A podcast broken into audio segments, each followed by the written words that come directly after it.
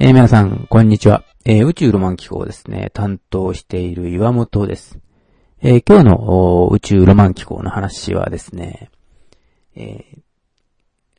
今日ありました、え日食の話をしてみたいと思っています。で、あの、私がですね、あの、見に行ったところはですね、ちょうど、肝付町の、えーロケット基地があります。うちのらの、あの、ロケット基地ですね。それのあの、南側にですね、あの、岸良という集落があります。えーそこの海岸のところにはよくあの、星の砂とかですね、そういうのがあるところで有名なんですけれども、えーその奥にですね、少しあの、広場がありまして、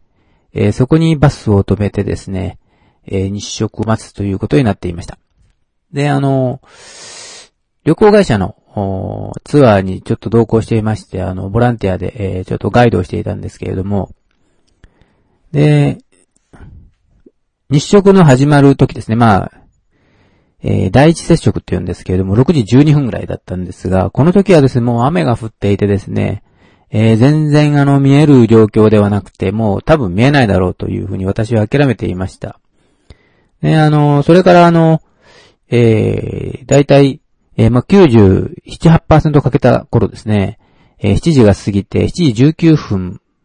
2分、2、3分前ですかね。えーその頃になった頃にですね、あのーちょうどあの、ロケット基地の方から、えー100メートルぐらいのですね、火が差しているところが、え見えまして、こう、海の、えー、渚がですね、キラキラ光っていたんですね。うん、もしかしたらこの光が僕らのところの上を通れば、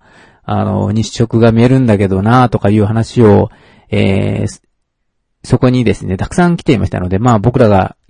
来ている旅行会社のツアーが、えっ、と、2、30名、それから、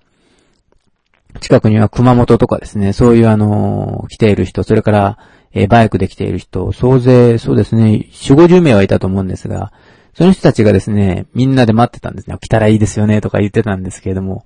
えーそれで日食が始まる時ですね、えーちょうど7時19分34秒からこう始まってるんですけど、その時間帯になったらですね、ちょうどその100メートルぐらいのスポットがですね、私たちの周りを、ちょうど上を通りまして、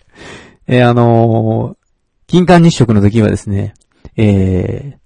何分か見ることができました。つまり日食が見えたんですね。金環になってる状態も完全にわかりましたので、えーちょうどピーク時に、えー通ってくれたようです。ちょうど、あの、その、